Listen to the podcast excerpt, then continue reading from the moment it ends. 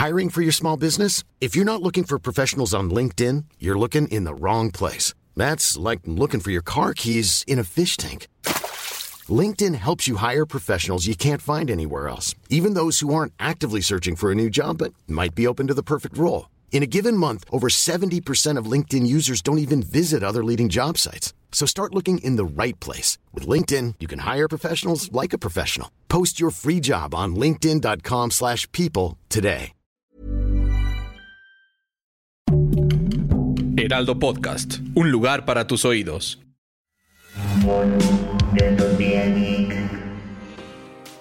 Bienvenidos al bonus de la semana de Utopía Geek. El día de hoy nos vamos a clavar en algunos temas un poco más ñoños, pero otros un poco más de entretenimiento, pero sigue siendo todo muy informativo. Monse, ¿cómo estás? Muy bien, mi querido Fede, muy emocionada de este pequeño bonus para que ustedes estén informados de lo más importante del mundo geek cada semana. En la recomendación tenemos Fórmula 1 2022, que la verdad es un juegazo, Fede. Eh, tuve la oportunidad de probarlo. Me gustó mucho cómo, cómo, cómo viene el de este año. Honestamente, desde el 2021 ya habían mejorado muchas cosas, entonces en este no encontré grandes cambios. Lo que sí es que me contaron que si lo juegas en PlayStation VR y tienes volante, la experiencia es extraordinaria. Me comentaron por ahí que hasta sudas, que no puedes jugar mucho tiempo porque sí se vuelve mucho más intenso. Pero es un gran juego que si son amantes del automovilismo vale muchísimo la pena que le den una oportunidad. Sí, justo para que la gente sepa en qué consolas está disponible en todas, ¿no?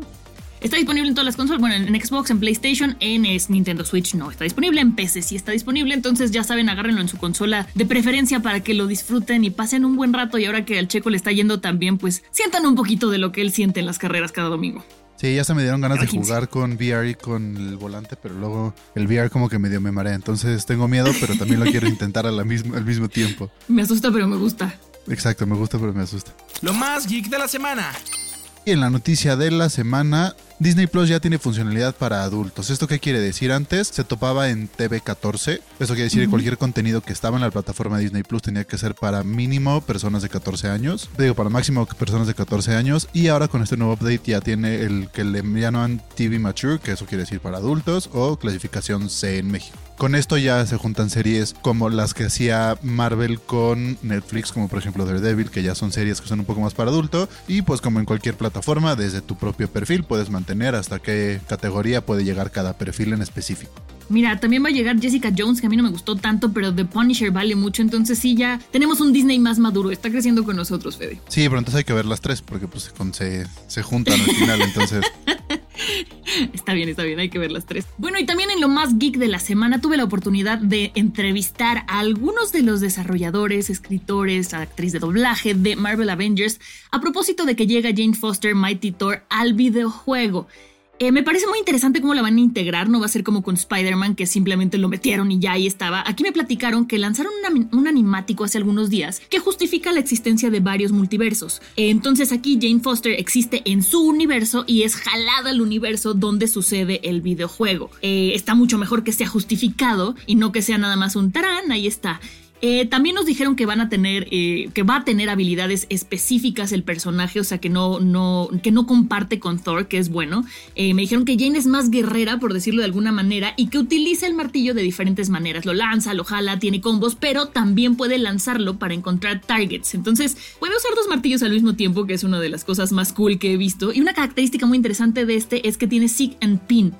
cuando lanza el martillo, inmoviliza y atrapa al enemigo contra una pared o un árbol. La verdad es que me imagino que ese movimiento va a ser muy satisfactorio. Este, la actriz Sarah es la que hace la voz de Jane Foster y le pregunté un poquito cómo abordó el doblaje de este personaje, porque es diferente hacer doblaje para una serie o para un este, para una película que para un videojuego. Y me dice que es muy interesante cuando tienes que hacer el doblaje de una pelea, porque tienes que tener una intención que sea realista, pero que esté sobre la música y los efectos especiales. Entonces, pues esperamos con muchas ansias la llegada de este personaje que yo creo, Fede, que vale la pena probar también. Todo vale la pena en el mundo geek. Sí, claro que sí, no, y aparte, o sea, qué bueno que hacen la distinción, porque siempre es tan, o sea, es tan fácil que hubieran hecho como las mismas mecánicas de Thor, solamente que miren, ahora de Jane Foster. O sea, qué bueno que hicieron como la distinción, y creo que la parte del multiverso es una parte, o sea, una excusa muy buena para poder juntar esos personajes, y de aquí en adelante muchos más personajes, o sea, ya tienen como la excusa plantada para el futuro meter cualquier personaje que quieran meter en el mundo cinemático de Marvel, ¿no? Exacto, exacto. Hicieron lo mismo que en el cine, en las películas y en las series, eso hicieron en el videojuego y me parece una gran opción. Dato inútil, pero divertido. Este dato me puso los pelos de punta, Fede, me hizo pensar en Black Mirror. Resulta que ahora Alexa podría hablarte con la forma, con la voz, perdón, de un ser querido que ya falleció. Esto lo anunciaron en Las Vegas en un encuentro que tuvieron y Rohit Prasad, que es el, eh, vicepresidente responsable de Alexa, eh, mencionó que una de las aplicaciones para esta como característica podría ser, y agárrense porque sí está esto de película de terror, es que Alexa le lea cuentos a los niños con la voz de su abuelita fallecida. Hazme el favor. O sea, todavía no se habla de si esto va a ser un de uso comercial, pero ya están dando estas opciones y de verdad siento que Black Mirror nos alcanza y me aterra. Lo que es interesante es pensar que con un minuto de voz de una persona puedes construir una voz sintética que, que sea real, ¿no? Esto es no sé, o sea, no, no me cabe en la cabeza. ¿Tú lo harías, Fede? Yo, por supuesto que no. Mira, yo, yo, no lo haría. O sea, por, por, la parte tecnológica se me hace un gran avance que ya con, o sea, que ya, tardes ya tan poquito en entrenar una voz de inteligencia artificial para que pueda replicarlo. Entonces, eso está muy bien, pero por el otro lado está, o sea, da mucho miedo porque ya ahorita vemos, pueden hacer muy fácilmente un deepfake. Ahorita todavía necesitas mucha tecnología para hacer un deepfake. Para los que no sepan, eso es cuando pones la cara de alguien sobre un video de la cara de alguien más. Entonces, si juntas eso con que ya se puede simular una voz, y ahorita es una robótica y de Alexa, pero en el momento en el que se puede, va a ser muy fácil decir, pues, un video de alguien más o este, pues ya revives actores. Entonces, ya que tanto necesitas un actor qué tanto necesitas un deepfake o qué tanto te pueden incriminar por algo que no. Entonces, sí está muy cañona la tecnología como avanza, pero me da miedo hacia dónde vamos con todo esto de la tecnología de los deepfakes. ¿Te acuerdas de un capítulo de Black Mirror que a una chava le mandan un, robot que es exactamente igual a su novio que había fallecido, que habla igual y se comporta igual por, por lo que ella mandó? Eso, eso fue lo primero que pensé cuando leí esta noticia y no se me antoja nada vivir ese mundo, la verdad. No, hay otra cosa, piénsalo, o sea, quieras que no una, o sea, una persona que tenga Alzheimer o demencia o algo así, escucha la voz de un familiar que ya está muerto. No, qué horror, zafo. Espero solamente este se quede como en, miren, lo podemos hacer y no lo lancen. Exacto, por favor, escúchenos, señor Alexa, sabemos que nos está escuchando, por favor, no lo lancen. Sí, de por sí ya nos escuchan, entonces ya ni siquiera tenemos que decirle el nombre. Vamos al tip para facilitarte la vida. Y el día de hoy es aprender, enseñarte cómo entender tu router, el internet, qué significan las luces. Bueno, empecemos diciendo que cuando está fallando siempre desconecta y vuelve a conectar. El 80% de las veces se soluciona. Pero con esto te puedes dar un poco más de insight para saber qué es lo que está fallando. Tiene un botón donde dice ADSL o a veces tiene como unas como ondas y eso quiere decir que es la conexión a tu servidor de internet. Esto quiere decir si estás conectado a alguna compañía de internet o si la falla es desde allá. Una vez que checaste que eso ya esté funcionando, tienes el, LED de internet. Eso es si está tu modem como tal conectado a internet. O sea, porque puede que sí estés conectado hacia el, o sea, la compañía que te da el internet, pero no te esté llegando el internet como tal. Después, si eso sí está funcionando, tienes el que dice LAN. LAN está funcionando como la red interna de Wi-Fi en tu casa. Entonces puede ser que sí tenga, que sí estés conectado a tu compañía, que sí tenga internet, pero que tu Wi-Fi sea lo que no está funcionando. Y después tiene uno que dice WPS. Esa es una manera de conectarte sin la contraseña, pero está muy complicado. Ese no lo pelen, mejor sigan los pasos. Si no tengo internet, ¿qué hago? Primero ver el ADSL. Si no está prendido, el problema es desde la compañía. Si el de internet está apagado, también puede ser de la compañía, márcales o desconéctalo y vuelve a conectar. Si dice LAN, el problema es interno con el Wi-Fi que puede ser una configuración y ya sobre eso sabes qué es lo que tiene tu modem y cómo lo puedes arreglar. Lo más ñoño de la ciudad.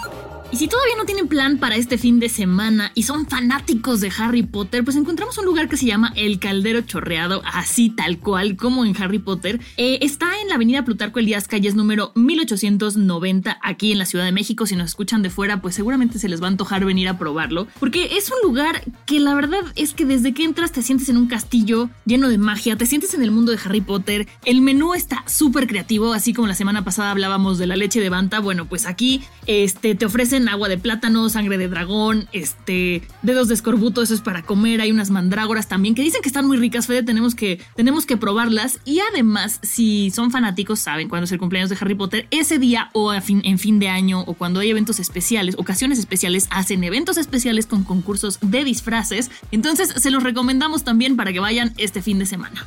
Yo sí, la verdad sí me antoja ir porque yo soy muy fan de Harry Potter, también de las películas. Yo sé que tú eres más fan de los libros que de las películas, pero de todos modos hay que ir a darnos una vuelta. Y bueno, muchas gracias por escuchar este episodio. Recuerden que hay un episodio nuevo de, Utopía Geek todos los lunes y un bonus el viernes. Inviten a quien quieran escuchar el podcast, a sus amigos, a super enemigos si no les gustó. Activen las notificaciones, denle seguir al podcast. Si ya están ahí, denle 5 estrellas, no sean así. Y recuerden seguirnos en redes sociales, en Facebook, Instagram y TikTok como arroba el heraldo podcast. A mí me encuentran como fvanos-sound y a ti, Monse. A mí me encuentran como arroba montesir89 en Twitter y en Instagram. Perfecto, nos escuchamos la próxima. Adiós. Bonus de Utopía Geek, producido por Ale Garcilaso y el diseño de audio de Federico Baños.